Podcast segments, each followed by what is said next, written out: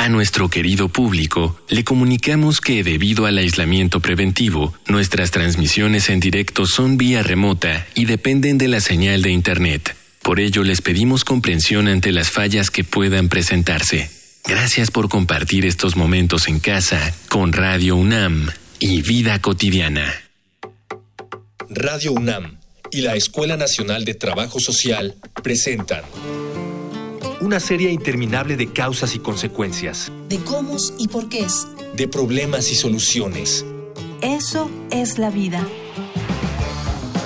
Vida cotidiana. Sociedad en movimiento.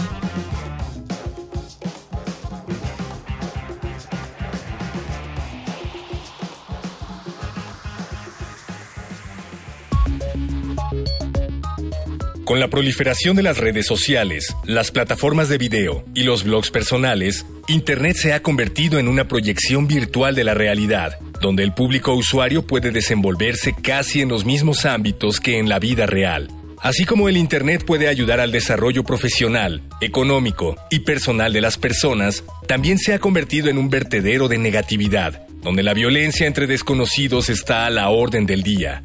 Al ser un espacio de libre tránsito y con parámetros de vigilancia ambiguos, muchos sitios de Internet y principalmente las redes sociales son la máscara perfecta para el acoso, el hostigamiento y la violencia, fenómenos que afectan principalmente a mujeres y niñas en su desarrollo.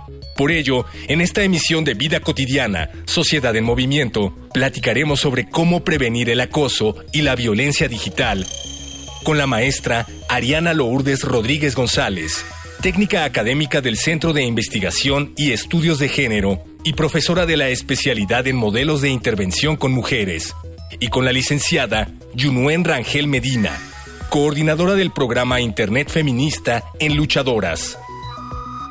Dialogar para actuar, actuar para resolver.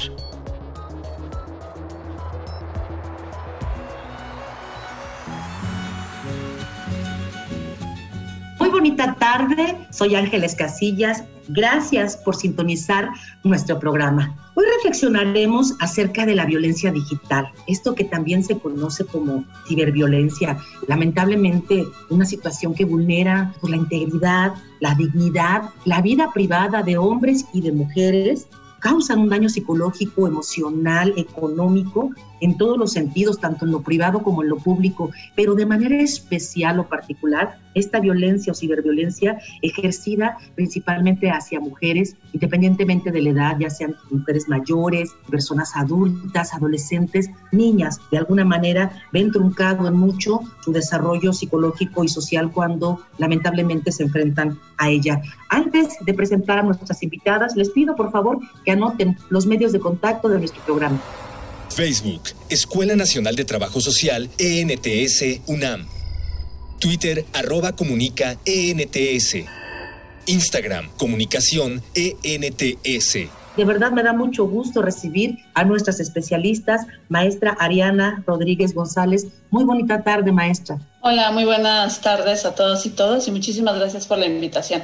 Al contrario, gracias por compartir con nosotros estos valiosos, aunque sean pequeños momentos. Y también nos acompaña la licenciada Yunuen Rangel Medina. Licenciada, muchas gracias por haber aceptado la invitación. Muchas gracias a ustedes por la invitación y un saludo a toda tu audiencia. Gracias. Y bueno, por supuesto vamos a abordar qué entendemos por este tipo de violencia, pero al final yo quiero comprometerlas a ambas a que podamos ir delineando el término de nuestro programa para poder conocer algunas estrategias de prevención de este acoso, de esta violencia digital. Vamos a iniciar contextualizando entonces y me gustaría mucho, Ariana, que compartieras con nuestra audiencia qué debemos entender, qué es eso que llamamos violencia digital, ciberviolencia, todo esto vinculado con la tecnología. Adelante con los micrófonos. Creo que es importante eh, para poder entender o visualizar esta violencia cibernética, esta violencia digital, entender los antecedentes, de dónde viene o por qué podemos hablar hoy en día de este tipo de violencia, es importante señalar que desde el movimiento feminista, como un colectivo importante de lucha en diferentes frentes ha logrado ir eh, presionando para empezar a visibilizar esta violencia.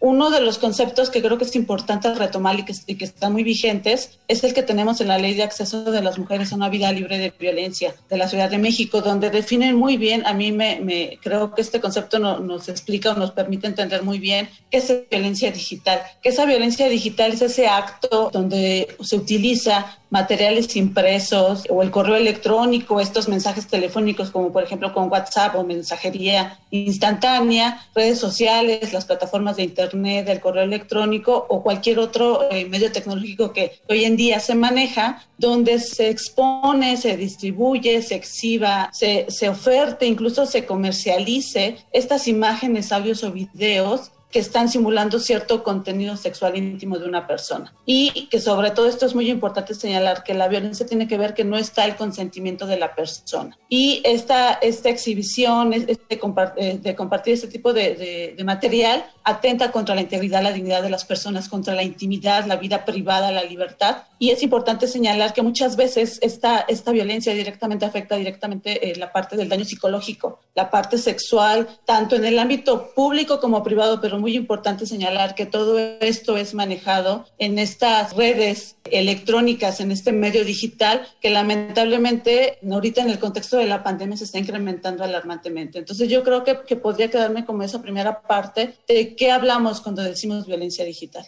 Gracias, Ariana. Qué bien que lo señalas, que a partir de todos estos esfuerzos, no solamente se logró visibilizar lo que tú decías, ¿no? este tipo de violencia, sino además, afortunadamente, desde 2019 ya se cataloga como un delito, es decir, ya es un tipo de delito. Todos estos actos de hostigamiento que tú señalabas, estas amenazas, acoso, finalmente, ¿no? El compartir información privada sin consentimiento a través del Internet, y lo que pues ahora podemos aplaudir es que ya son nosotros, como Ciudad de México y muchos otros estados, estamos ya compartiendo legalmente y sancionando sobre todo este tipo de violencia.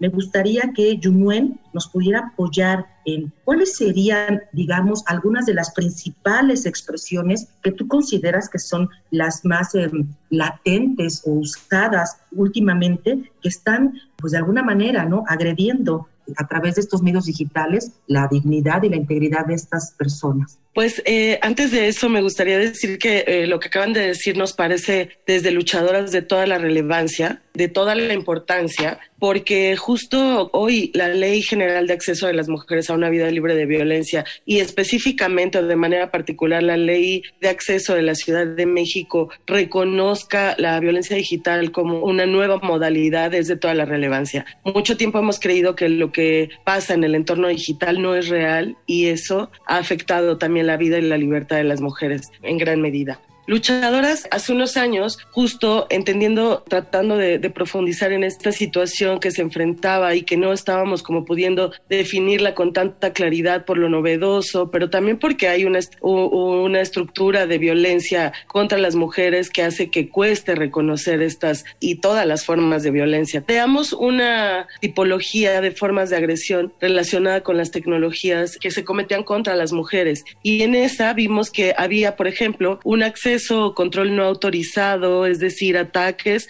o restricción de acceso a las cuentas o dispositivos de una mujer. Había control y todavía hay control y manipulación de la información, suplantación o robo de identidades, monitoreo y acecho, es decir, vigilancia constante de la vida en línea de una persona, expresiones discriminatorias. Esto, por ejemplo, lo vimos mucho también en el caso de personas, de mujeres periodistas o mujeres defensoras de derechos humanos, en donde los discursos de discriminación, donde se cuestionaba la vida no solo profesional, sino laboral de las mujeres, afectaba eh, específicamente la labor social que ellas realizan. El acoso, por ejemplo, que está todo el tiempo en la vida de las mujeres, en la vida en el ámbito físico, digamos, pero que también se reproduce a través de los entornos digitales. Permanentemente hay amenazas. Hay, como decías tú, difusión de información personal o íntima, extorsión también, desprestigio, como esto que les contaba de la situación que enfrentaban o que enfrentan todavía muchas personas, muchas mujeres defensoras y periodistas. Hay un abuso sexual relacionado con la tecnología,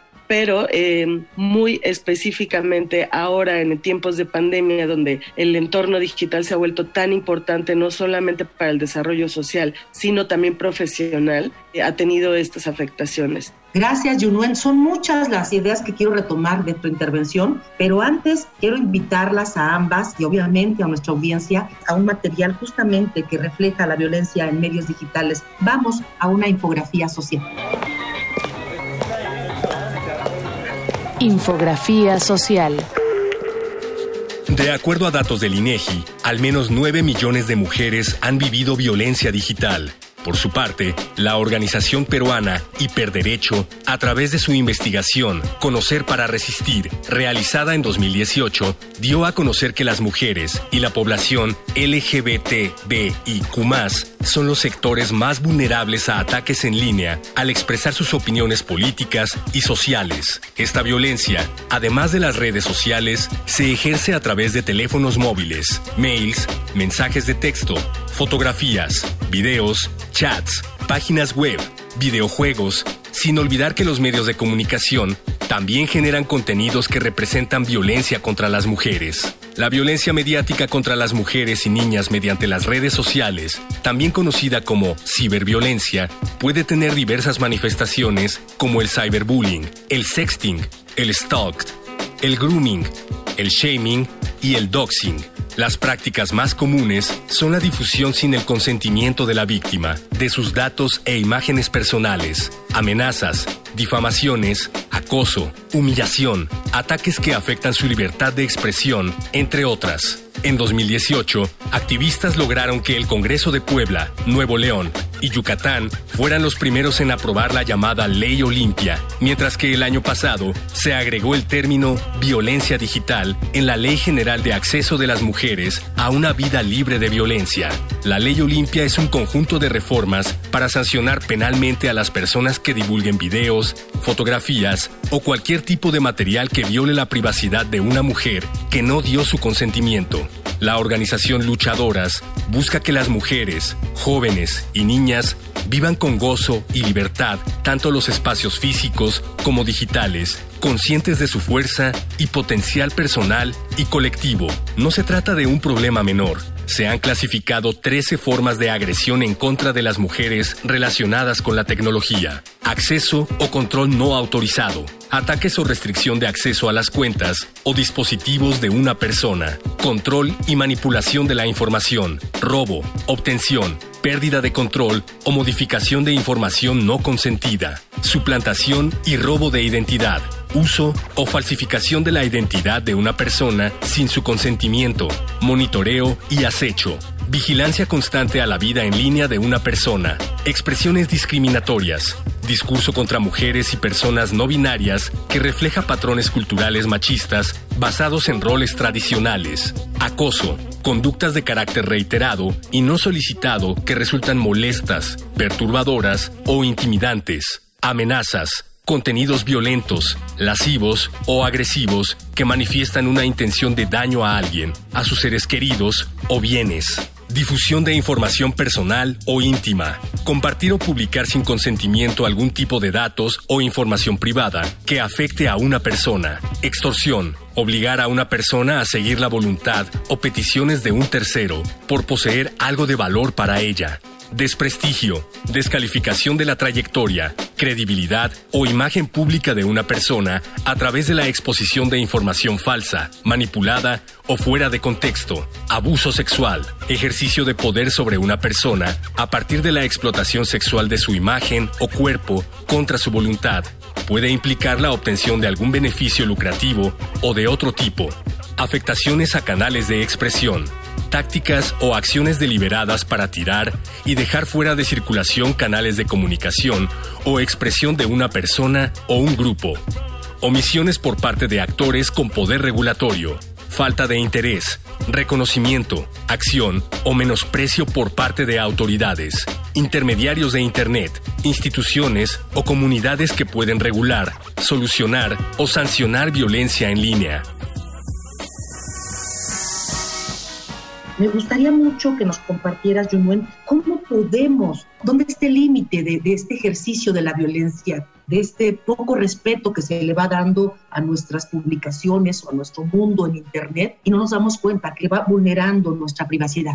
Hay un gran debate, claro, entre los límites. ¿Dónde acaba nuestro derecho a la libertad de expresión y dónde empieza nuestro derecho a una vida libre de violencia? Y me parece fundamental decir que no hay un derecho por encima de otro, pero que sin embargo en un contexto de violencia estructural tan grave como el que vivimos en México, es importante tener conciencia, es importante reconocer que esta violencia no es irreal, no es menos grave que otras violencias se da en otro ámbito muy específico, pero que finalmente tiene todas las repercusiones que pudiera tener una, una agresión en el ámbito físico. Entonces es importante que socialmente pensemos en que debe de haber un límite ante la dignidad humana ante la dignidad de las mujeres y que en un país donde hay un altísimo número de feminicidios, de agresiones, de acosos, etcétera, el, el ámbito digital tendría que ser eh, pensado del, del mismo modo. Entonces, por mucho que tengamos que también cuidar el tema de del derecho a la libre expresión, es importante tomar en cuenta otros derechos como es el de la libertad de las mujeres, la dignidad, la dignidad de niñas y niños, la seguridad de niñas y niños. Son cosas muy complejas las que compartes, John y todavía me parece que hay mucho camino por recorrer. Cuando tú señalas esta palabra de dignidad, híjole, ¿cuánto encierra la dignidad en una persona?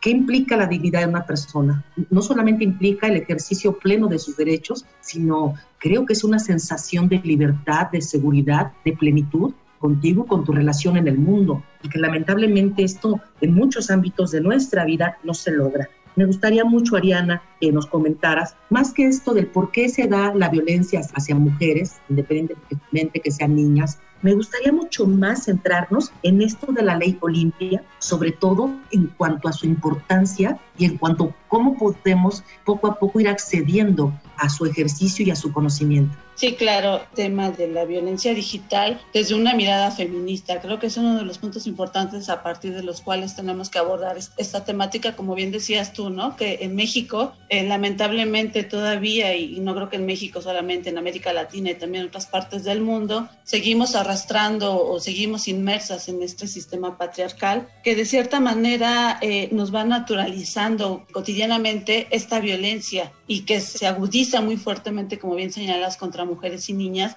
desde este contexto del patriarcado. Y entonces, en este contexto, yo creo que es importante, muy, muy importante la ley Olimpia, que como bien señalas, desde el 2019 se aprueba en el Congreso de la Ciudad de México y afortunadamente, recientemente, el 5 de noviembre del 2020, también permitió ciertas modificaciones tanto en la Ley General de Acceso como en el Código Penal para poder finalmente reconocer esta violencia, ¿no? Que opera en las redes sociales, en estas plataformas digitales. Y creo que la importancia de esta ley, primero que nada, es visibilizar esas violencias simbólicas que señalabas anteriormente, esas violencias simbólicas que pueden ir desde que una chica suba su foto en el Facebook, por ejemplo, en esta famosa red, pero con toda la idea de, pues sí, de, de estoy feliz, estoy contenta, una foto que expone esa parte. Y finalmente empieza a ver alrededor esos comentarios, ¿no? Esa violencia simbólica, esa violencia sexual, ese acoso. Hemos conocido muchísimos ejemplos de estas violencias, entonces creo que la ley Olimpia lo que nos permite finalmente es primero visibilizar para poder castigar esta violencia digital. Creo que esto es muy importante de la ley Olimpia, de los aportes que están haciendo y finalmente señalar que también la ley Olimpia lo que nos está señalando o que nos está aportando, que es algo muy importante, es esto de la violencia mediática. Creo que es uno de los puntos centrales de la ley Olimpia porque finalmente finalmente esta parte de la violencia mediática nos permite ir desmontando esta reproducción de estos roles tradicionales de mujeres y niñas. Estos roles que se van promoviendo, estos estereotipos sexistas, de esta apología entre las mujeres y los niños en los diferentes medios de comunicación, que lo podemos ver desde un comercial o un mensaje que sale en los medios digitales, donde se promueve o se incita esta violencia en contra de las mujeres y las niñas, finalmente pues lo que se está buscando con esta ley es que se garantice la integridad de la víctima. Estamos en un momento muy crítico en el tema de la pandemia donde necesitamos finalmente tener una mayor vigilancia por parte de los diferentes actores sobre las redes sociales, sobre los medios de comunicación, sobre estas páginas electrónicas, para poder castigar esa violencia que finalmente está ahí y, y ha estado por mucho tiempo, pero que se suma a otras violencias Voy a resumir, si bien entendí, lo que nos compartes en tres, digamos, no son los únicos, pero tres aspectos importantes de esta ley. El primero, garantizar lo que tú decías, la integridad de la vida, fundamental. El segundo, que nuestra sociedad, hombres y mujeres, conozcan, sepan que esto es un delito. Y un delito tiene una sanción y que casi siempre esa sanción tiene que ver con un aspecto punitivo y que está vinculado con la privación de la libertad. Y el tercero, que también me gusta mucho, lo que tú comentabas, es un importante, es un gran avance para ir impulsando con mayor ímpetu todos estos desmantelamientos de los que tú señalabas acerca de estos roles sexistas. Yo estoy segura que va a ser un par, es un agua ya, donde habrá muchos, muchos frutos que cosechar. Hay algo que distingue a nuestro programa, un segmento muy bonito donde personas nos comparten sus experiencias. Vamos a Voces en Movimiento. Voces. Voces en movimiento. Recibido como hostigamiento o violencia de forma digital. Sin embargo, acoso sí, si se le puede llamar sexual digital, pero realmente ha sido como muy sin violencia, son solamente como gente que no sabe ligar y en su poca o nula inteligencia emocional se atreven a pedirte que el pack o sexting o cosas así. Cuando bloqueé al chico por pedirme el sexting y, de andar de insistente, porque también me, pidió, me pidió pack y me estaba diciendo que todo iba a ser con reglas y que yo iba a tener el control. Yo nada más iba leyendo sus mensajes, ya no le respondía, pero me daba mucha gracia. Sin embargo, llegué a sentir desagrado, un tanto de asco. Digo, el chico no estaba nada feo ni nada, ¿no? O no, tenía nada de malo, pero era muy desagradable que pues ya, ya le había dicho que no y él estaba insistiendo, ¿no? Sí he sufrido acoso, hostigamiento y violencia digital pues en el pasado. Sucedió a través de redes sociales, principalmente Facebook y Twitter. Empecé a recibir mensajes de un perfil que no tenía pues ni foto ni un nombre como pues real. Eran ah, mensajes como muy agresivos hacia mi persona. El perfil era de una mujer y eran pues muy muy agresivos, eh, al grado así de desearme la muerte. Fue constante, eran mensajes pues diarios a cada momento y por más que silenciaba las cuentas, siempre me llegaba de otro perfil, pero con el mismo nombre, por decirlo así. Y a pesar de que hice varios reportes, nunca me pues sí, como que nunca procedieron, ¿no? Que porque faltaban pruebas, faltaban evidencias, pero hasta hace poco tiempo me llegaron unos mensajes de Twitter que pudieron cancelar la cuenta de esta persona y pues esto de acoso y hostigamiento tiene como dos, tres años, o sea, dos, tres años fueron constantes, constantes, entonces creo que se tardó muchísimo Estamos ya iniciando la recta final de nuestro programa y como nos comprometimos poder ir detectando desde nuestros espacios sencillos, desde nuestras trincheras, algunas estrategias para prevenir el acoso, me gustaría mucho que nos compartieras, Junwen, qué podemos sí hacer ¿Qué tendríamos que estar desde casa tomando en cuenta, diciéndole a las niñas, a las adolescentes y también a nosotros mismos como medios, digamos, de, control y de identificación de estas violencias? Adelante. Pues sí, me parece que como el sueño dorado de, muchas de nosotras feministas sería justo que las niñas tuvieran una educación feminista, justamente, que nos permitiera identificar, reconocer y atender o prevenir la violencia que se comete en nuestra contra, poderla reconocer plenamente y poder encontrar los mecanismos para a profundidad. Justo a propósito de lo que hablábamos como en el segmento pasado, entender cuál es la justicia que cada quien busca, cuál es la justicia y la respuesta que cada quien tendría eh, de frente a estas formas de violencia que hoy específicamente hablamos de que se dan en este ámbito digital que también se ha vuelto tan fundamental en tiempos de pandemia para las mujeres y las niñas sin duda nos toca seguir conociendo leyes como esta eh, que ya señalaban la ley Olimpia, que sienta las bases para atender esta forma de violencia, que alienta la denuncia. Y ahí yo diría que el, el trabajo está hecho por parte de nosotras. El movimiento feminista ha generado leyes como esta para que se reconozca la violencia y por otro lado las mujeres están acudiendo a denunciar estas formas de violencia que se cometen a través de los medios digitales y que el gran reto queda en manos del gobierno, un gobierno que ha tenido durante muchos años altos índices de corrupción y de impunidad ahora toca hacer realidad esta ley. Y eso me parece que es un paso fundamental para lo que tú para lo que tú planteas. Qué necesitaríamos estar haciendo o viendo me parece que pensar profundamente en términos de prevención. Qué se requiere en términos educativos qué se requiere en términos legislativos sí pero no solo eso sino también en lo estructural. Reconocer la violencia digital reconocer que sus repercusiones no son menos importantes que las violencias que se dan en otros ámbitos físicos de la vida física, digamos, y atenderla a través de herramientas de seguridad digital. Hoy en día, además de lo negativo pues que vemos en Internet a través de estas violencias, también hay que ver el Internet como un medio potenciador, como un medio de oportunidad para aprender, para compartir, para tomar esa, esa información que antes no teníamos tan a la mano. Como el tema es complejo y están presentes muchas aristas, ya lo decías tú, no necesitamos un cambio estructural, un cambio profundo mundo una revolución en nuestras formas de pensar, de concebirnos como personas, como hombres, como mujeres, no solamente en lo educativo, en lo legislativo, sino también tú decías en el ámbito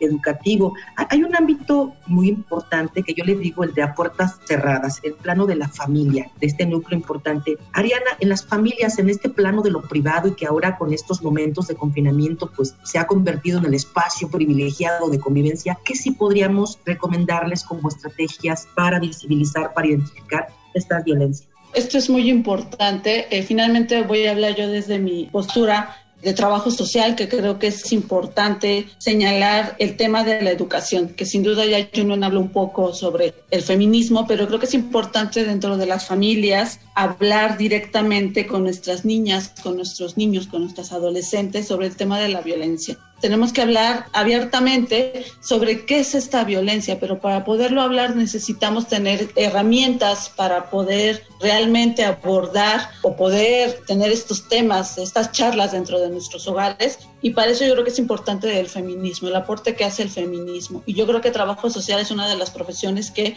tradicionalmente hemos estado trabajando y trabajamos con las familias y podemos, tenemos que desde la profesión incorporar esta mirada feminista, esta mirada de perspectiva de género que nos permita proporcionar herramientas a las familias, que tenemos que estar eh, como padres como madres muy cercanas a nuestras niñas y nuestros niños, no dejarlas eh, encerradas en su cuarto con el equipo, con el dispositivo, sino estar monitoreando.